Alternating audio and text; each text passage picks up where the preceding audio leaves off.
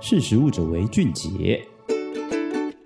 大家好，欢迎收听《识时务者为俊杰》，我是十二月，今天要跟大家聊聊每个人都很关心的薯条荒啦。那薯条这个东西呢，真的是人人爱啊！没有它，就觉得不管是去麦当劳还是肯德基还是摩斯，真的就什么都少了一个味道哈。其实今天要分享的是，不管是日本、台湾，呃，从二零二一年十二月开始，都有看到缺马铃薯相关餐饮的状况嘛。那其实，在肯亚也有一样的状况，而且还造成当地人开始抵制他们肯德基。那到底为什么？等下先卖个关子。那先给大家一点背景的知识哦，其实是最早我们全球的薯条荒是大概二零二一年十二月二十一的时候，美国纽约有一家蛮知名的汉堡名店叫这个 JG Melon，他们就在他们的 IG Instagram 上公布说，哎，传言是真的，各位，我们必须停止供应我们的招牌薯条。然后他们就只说，对，供应链确实出了问题，我们现在就是先不会有了。那他们当时呢，在纽约就造成很大的轰动嘛。然后随后二零二一年十二月十四。日本麦当劳就也宣布说，他们只供应小薯，暂停大薯条。台湾公司呢是十二月二十八日呃暂停供应部分的薯条。台湾麦当劳则是二零二二年一月七日早上停卖薯饼。然后一月十二日，日本呢，他们除了薯条也开始停卖薯饼。那到底为什么美国跟台湾、亚洲的业者都没有？其实是因为对他们来说，我们的冷冻薯饼、薯条其实都是从北美那边进口。那去年因为一些气候的问题，再加上航运卡关，所以就是暂时一个缺货的状态。那在肯亚，二零二二年的一月三号，其实也停止供应薯条，是由他们当地的肯德基先开始做这件事情。那取而代之就是说，哎，你可以用其他什么玉米饭啊，还是什么炸鸡什么什么去替代，但是这不是重点。在肯亚，他们的状况不太一样。其实是说他们自己产很多马铃薯，但他们就没有使用，哎，所以这个就很怪了。比如说来台湾来看的话，我们每年进口十二点五万吨的马铃薯，这是包含加工跟鲜食，然后我们自己栽培的只有五点三万吨，那大部分都是鲜食做使用，不会去做这种薯条、薯饼的加工，所以我们就是仰赖进口。那这样对我们不管是麦当劳、肯德基来说，他们又是仰赖国外总部进来的。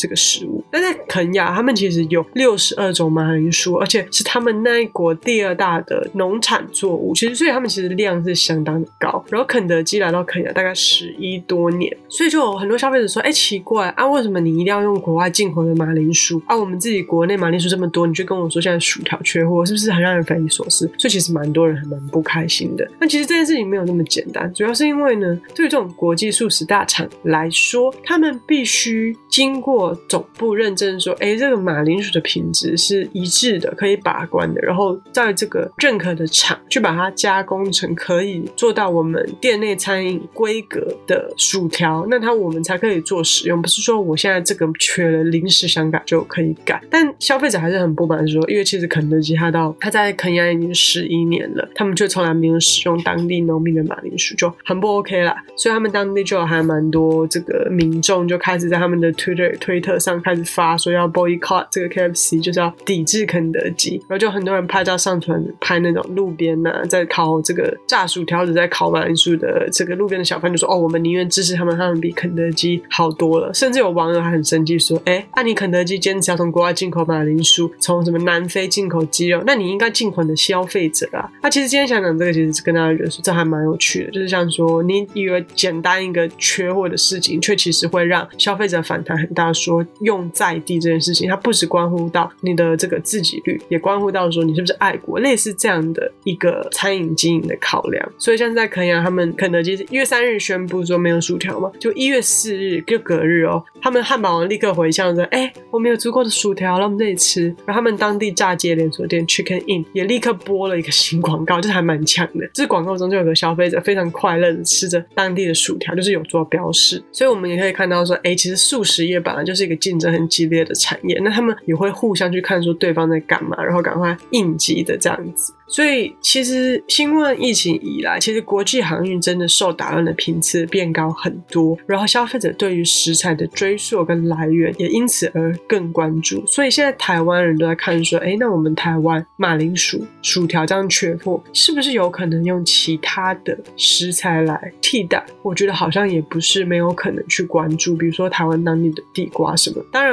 这也是很难说啦，但就是是可以值得反思的一个点。今天就谢谢大家的收听，我们下次见，拜拜。